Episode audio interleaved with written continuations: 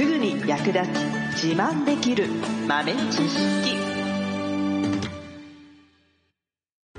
この番組は2006年バリスタチャンピオンのみえちょとコーヒー勉強中いくちゃんがいつものコーヒーがさらに美味しくなる話をしています。この番組を聞けばちょっと自慢できるコーヒー雑学やすぐに役立つ最新トレンド情報がわかりますラジオトークで毎週火曜日お昼の12時からゆるっとお昼休み。木曜日の夜10時10分からはカフェ好き女子の夜会をライブ配信しています。美味しいコーヒーの入れ方など皆様のご質問にもお答えしますのでぜひ欠かさず遊びに来てくださいね。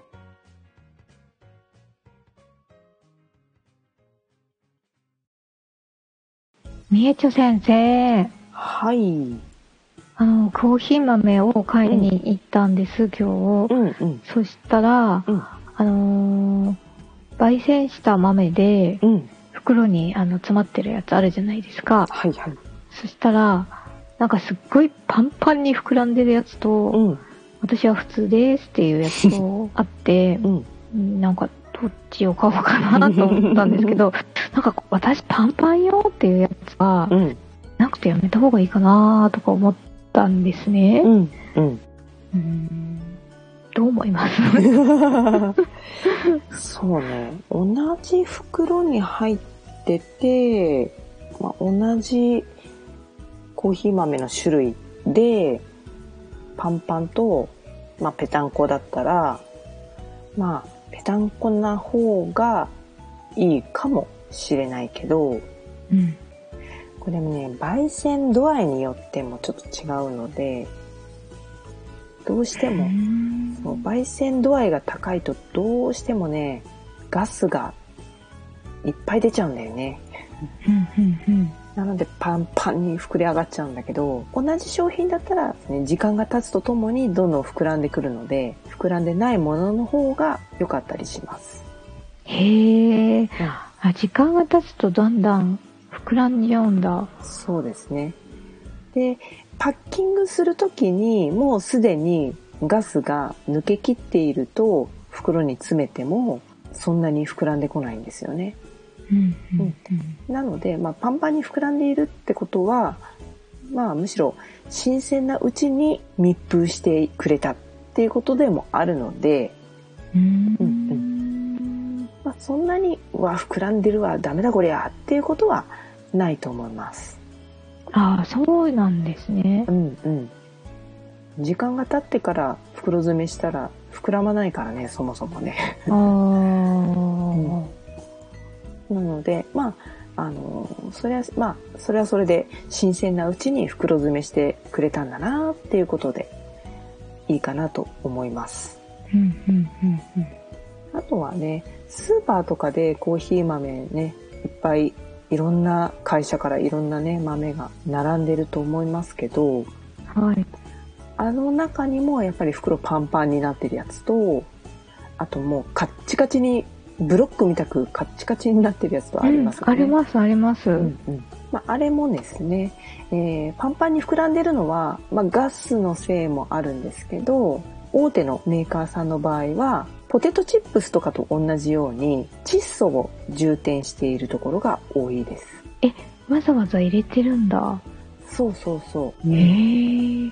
窒素をあらかじめ入れておくことによって、まあ、酸化を防ぐ働きがありますへえ。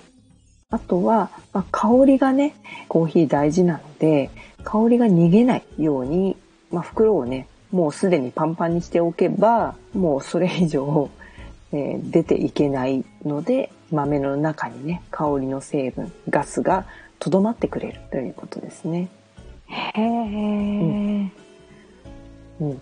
でもまあ完全に密封していると、本当にガスでね、ガスの勢いの方が強すぎて、袋が破けちゃうことがあるんですよ。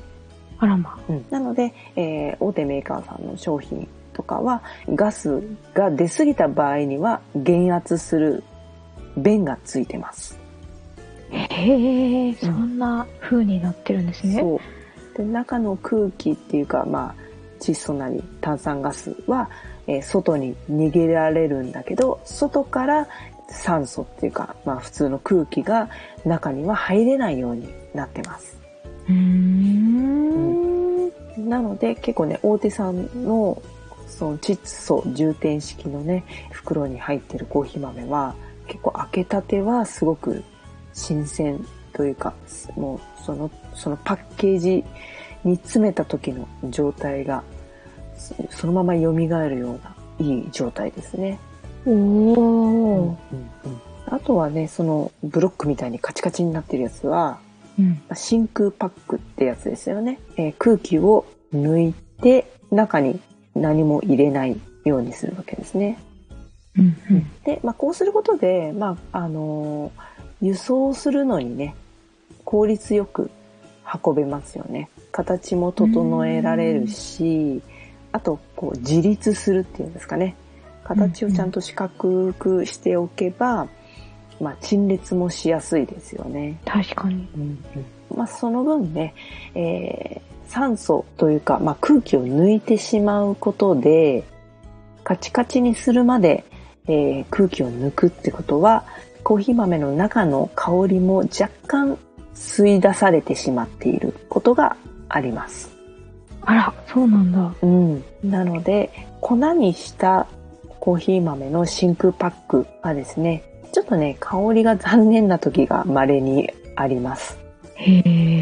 んどうしてもね、真空にするために中のね、気体を全部ね、出さなきゃいけないので、そうするとね、うん一緒に吸い出されちゃうんですね、コーヒーの香りもね。うーん。まあ豆の状態の真空パックだと、まだ、まあ、ちょっと外壁に守られているというかね。なので、少しは、えー香りも残っている状態なんですけど、ね、真空パックは酸化はしないけど、香りが残念だなって思う時も結構ありますね。